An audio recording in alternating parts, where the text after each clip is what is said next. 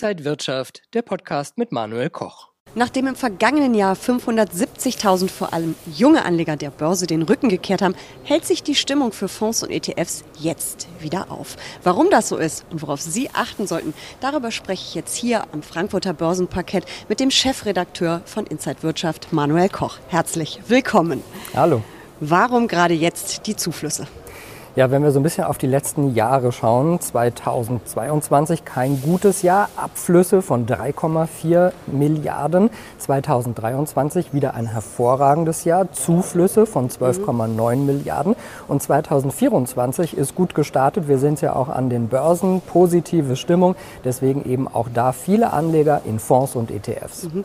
Wir haben einige Rekorde ja auch zuletzt gesehen. Wohin fließt das Geld? Ist es wirklich nur der Aktienmarkt oder gibt es da auch noch andere andere Anlageklassen. Wenn wir also mal auf letztes Jahr schauen, ich habe gesagt, 12,9 Milliarden mhm. sind in Aktienfonds, ETFs gegangen, dann sind von diesen 12,9 Milliarden 10,2 Milliarden nur in ETFs gegangen. Mhm. Das ist also eine ganze Menge, die sind besonders beliebt. Auch Rentenfonds waren gefragt. Mischfonds hingegen, die haben deutliche Abflüsse gesehen. Mhm. Wie viel Geld wird denn mittlerweile insgesamt verwaltet? Ja, das sind natürlich wahnsinnige mhm. Summen. Da kommt natürlich jedes Jahr deutlich was hinzu.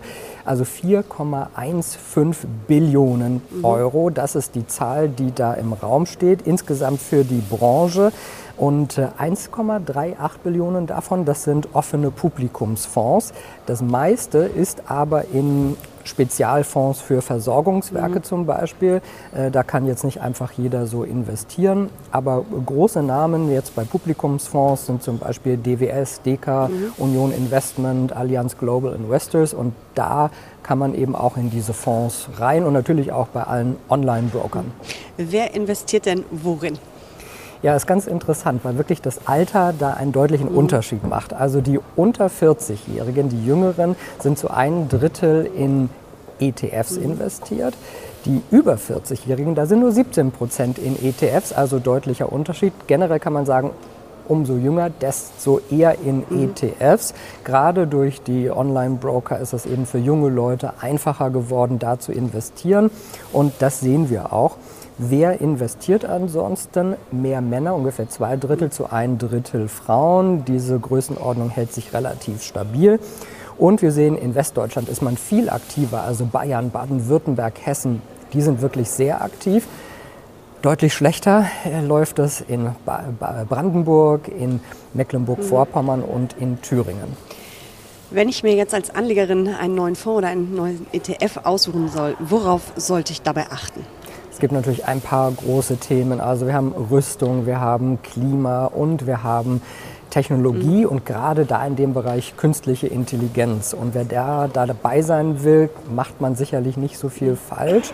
Äh, man ist aber auch einfach dabei, wenn man zum Beispiel nur im MSCI World ist, weil der ist ja zu zwei Dritteln in US-Werten mhm. investiert. Das heißt, man hat da schon dieses Klumpenrisiko USA. Und mit dabei sind dann eben auch die großen Namen Amazon, Apple, äh, und Co. Also die hat man dann praktisch auch gleich mit im Depot. Und Anleger, ich sage immer, nicht zu viel hin und her. Also einfach langfristig denken, wenn man jetzt kein Trader ist, sondern wir reden mhm. ja über das langfristige Investieren, sich ein paar ETFs vielleicht aussuchen, wenn man ein bisschen mehr Geld hat, drei, vier, fünf ETFs breit streuen in verschiedenen Ländern, vielleicht in verschiedenen Währungen, in verschiedenen Branchen, dann ist man ganz gut aufgestellt. Will man jetzt nur in einen ETF zum Beispiel investieren, ist der MSCI World oder der FTSE All World äh, sicherlich eine ganz gute Alternative und dann muss man schauen, wie man das Geld vielleicht dann aufteilt. Aber Fonds, ETFs, das sind sicherlich so mhm. die Sparbücher des 21. Jahrhunderts. Breit gestreut, nie bereut, so kann man es auch zusammenfassen. Vielen Dank an den Chefredakteur von Inside Wirtschaft, Manuel Koch, und Ihnen vielen Dank für Ihr Interesse. Und wenn euch diese Sendung gefallen hat, dann abonniert gerne den Podcast von Inside Wirtschaft und gebt uns ein Like.